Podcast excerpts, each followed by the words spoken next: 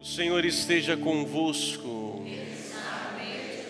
Proclamação do Evangelho de Jesus Cristo segundo Mateus. Naquele tempo disse Jesus a seus discípulos: Vós sois o sal da terra.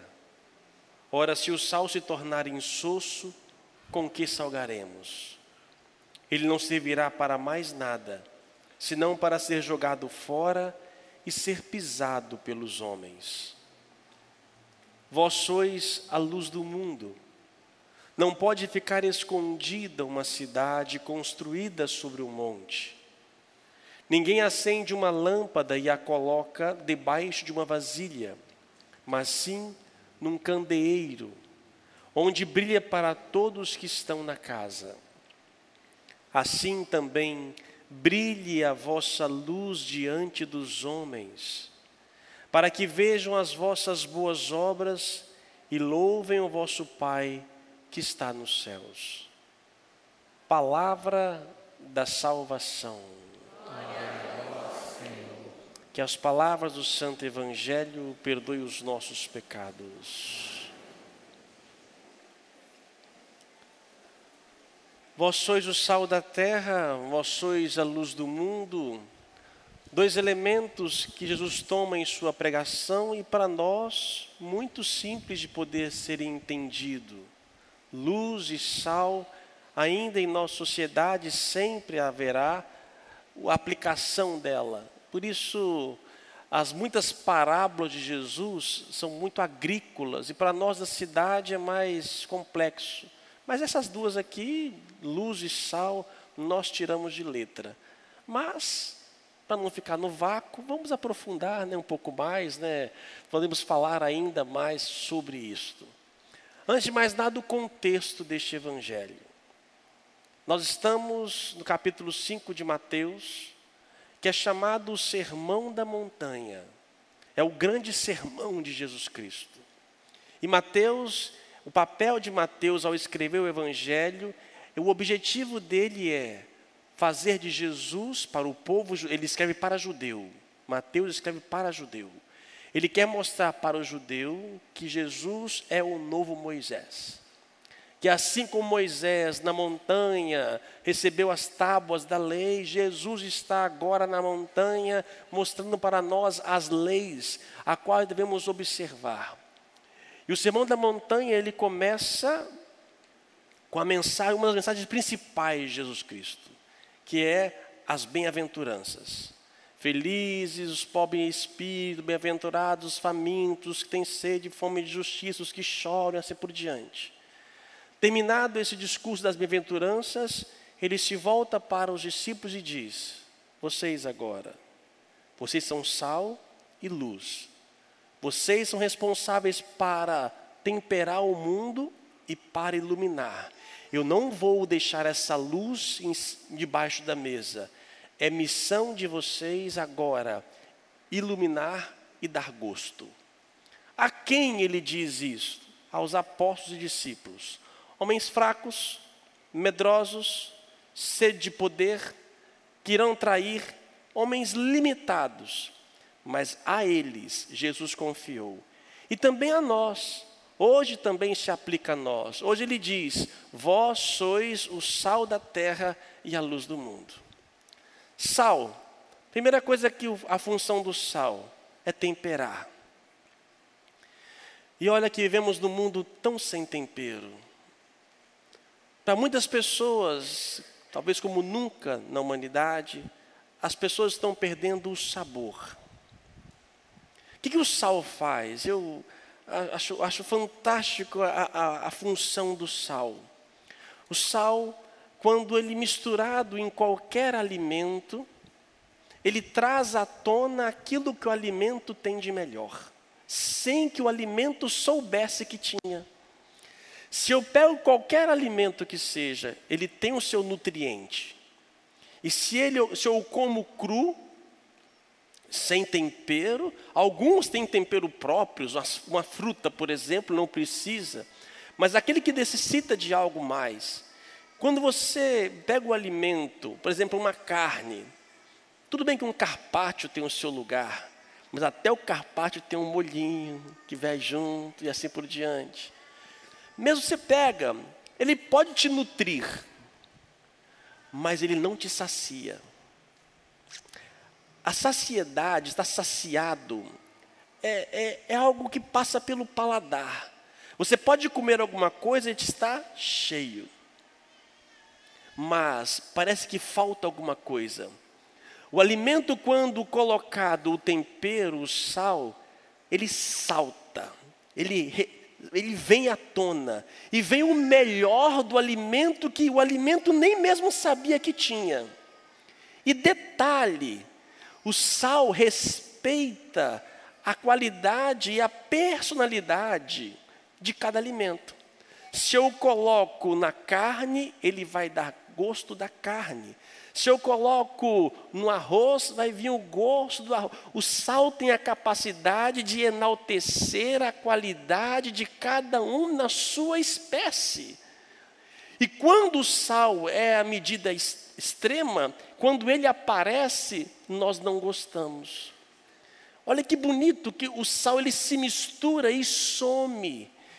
Assim também nós somos diferentes. Gênero, cor, pensamentos, personalidades, somos diversos, mas é o mesmo sal que é o Espírito que invade cada um de nós e realça aquilo que nós temos de melhor. Se nós não tivéssemos o tempero de Deus, que é o sal, nós seríamos simplesmente seres humanos com nutriente. Todo ser humano que nasce tem sua beleza, ele nutre alguma coisa, ele, ele tem uma potência em si. Mas quando esse ser humano é adicionado nele o tempero do Cristo, do, Espírito, esse Espírito que é o mesmo, mas que em nós age de modo diferente, traz à tona o meu melhor. Que se eu não tivesse esse Espírito, esse tempero, não viria eu seria meramente instintivo, seria meramente humano. Mas o tempero de Deus, ele faz o que? Me dá um gosto novo, me dá um sabor. É verdade que, mesmo temperado por Cristo, às vezes passamos por situações na vida que a gente perde o sabor. Tem dia que a gente amanhece amargo. Tem dia que a gente amanhece azedo. Tem dias e situações na vida que tiram o sabor da existência. Não é à toa que hoje, como nunca talvez na história da humanidade, é tão fácil e presente na mente das pessoas a possibilidade ou se não o fato de suicidar-se. O suicida é aquele que passou por vários estados, e o primeiro dele é a perda do sabor, do gosto. E às vezes podemos passar por situações na vida, traumas, atingir o nosso, a nossa alma, que não dá mais vontade. A gente não tem gosto para nada. Acontece. Não é à toa que as pessoas estão cada vez mais angustiadas, deprimidas. Tem gente que não tem vontade de sair de casa. Tem pessoas que nós encontramos e tentamos às vezes conversar, são tão amargas, tão duras, que você fica até pesado. Porque essa pessoa, ela está num estado tamanho de, de angústia, murmuração, ela só faz isso. O que, que provoca o nós, a nós perdermos o gosto? É deixar que esses dessabores invadam a nossa alma e nos toma por inteiro. Jesus nos chama sal da terra porque Ele nos tempera. Nós só iremos temperar o mundo quando nós formos temperados. Enquanto eu não conhecer o tempero, aí você vai naquele restaurante, encontra um chefe que cozinha maravilhosamente bem. Aí tinha uma comida que te leva lá para cima, aí você lembra do seu arroz e feijão em casa. Falei, misericórdia, tem possibilidade de ser melhor. Quando você come aquela comida que te leva lá em cima, que gosto, que delícia. Está tudo no supermercado, só que você não sabe fazer. Está lá. Mas alguém que tem a arte de pegar e misturar e fazer, bum. Você pega não faz nada, não acontece nada. Quando você experimenta o gosto diferente, você percebe que aquele gosto que você comia não é tão bom assim. E você deseja agora esse paladar. Quando eu descubro que a minha vida pode ser esse tempero, que esse um chefe, que é o Espírito de Deus, que mistura, que nos pega e faz de nós o melhor tempero, quando isso vem à tona, você percebe, caramba, aquele sentimento que eu tinha era pequeno. Eu posso ser mais. Eu tenho condições de ser mais. E eu não posso deixar que a, as dificuldades da vida tirem o meu sabor. Todos nós passamos por isto que querem tirar a nossa, a nossa alegria. Mas o nosso papel de cristãos nada mais é do que temperar. No seu ambiente de trabalho, na sua família, seja o tempero, seja aquilo que dê gosto, que dá sabor, que dá vontade de ficar perto da gente, dá vontade de ficar perto de você, porque você me dá um sabor diferente. Quando nós perdemos o sabor, por isso viemos à igreja. Por isso viemos rezar cada semana. Porque o nosso tempero acaba. A gente, por hoje somente, não consegue.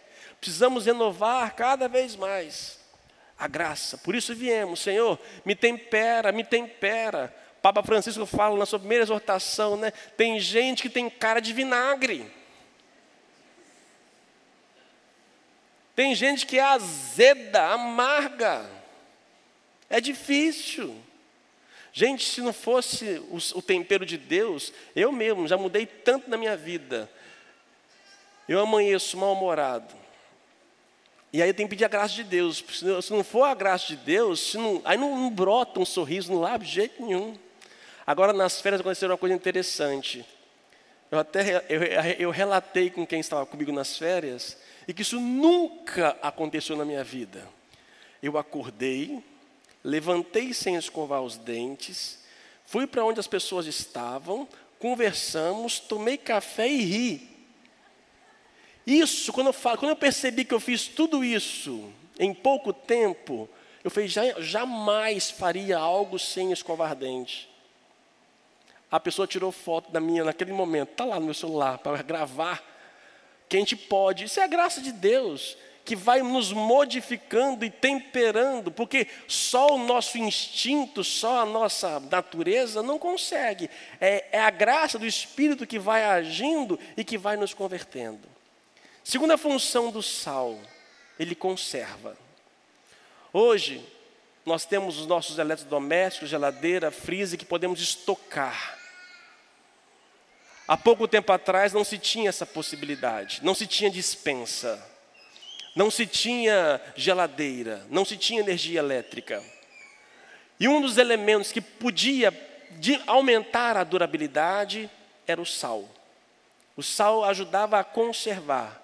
Quem gosta de beber, sabe lá, aquela caixinha de isopor, se põe gelo, que é uma dica, ponha sal no gelo. Vai durar um pouco mais. Tudo bem, você tem, você tem aquelas canequinhas hoje, né? Aquelas canequinhas que, que dura muito, né? Alguém prometeu que ia me dar uma caneca, não me deu até hoje. Aquelas canequinhas que você põe lá e fica horas e horas lá gelado, né? Era, hoje é mais fácil. Mas o sal tem a capacidade da conservação.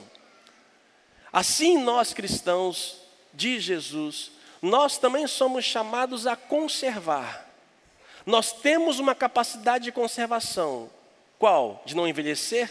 Não. De conservar as graças de Deus em nós.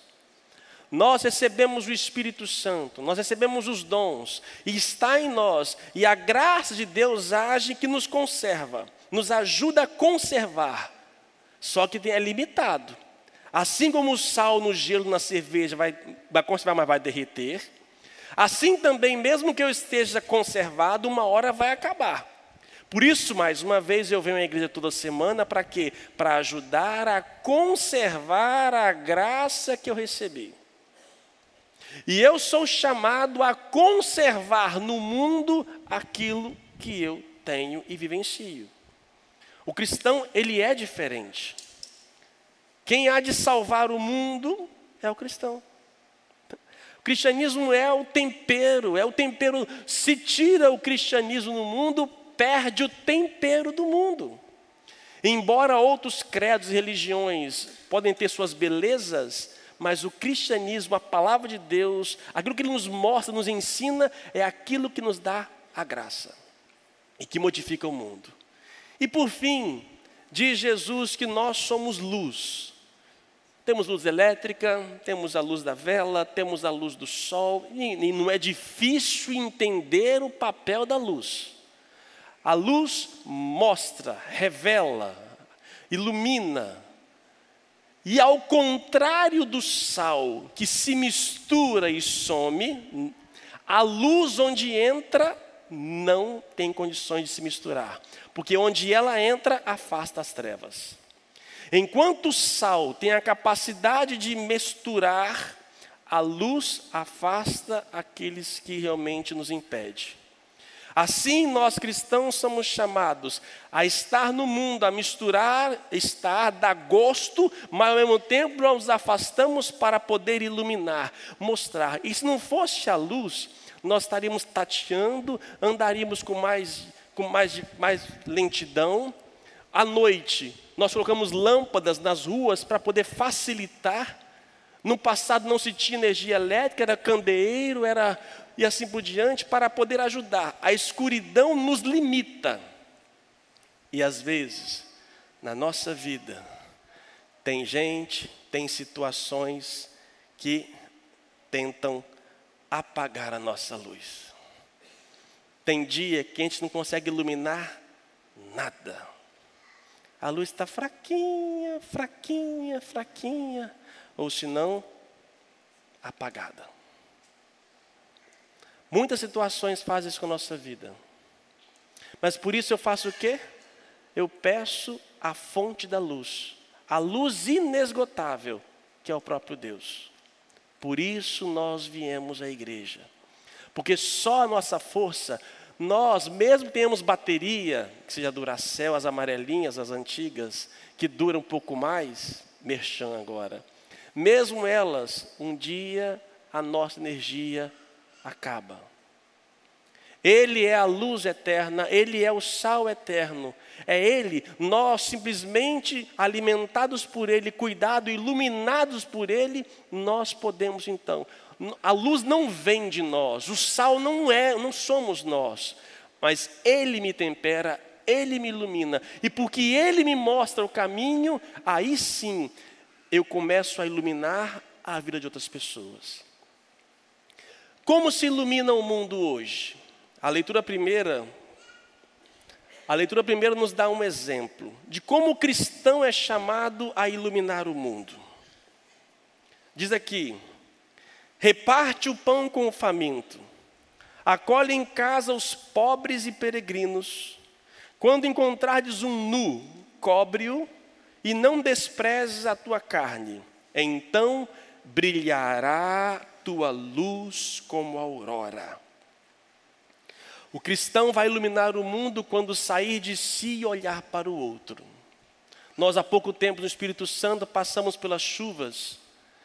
Ao mesmo tempo foi uma tragédia, por outro lado, foi uma grande luz.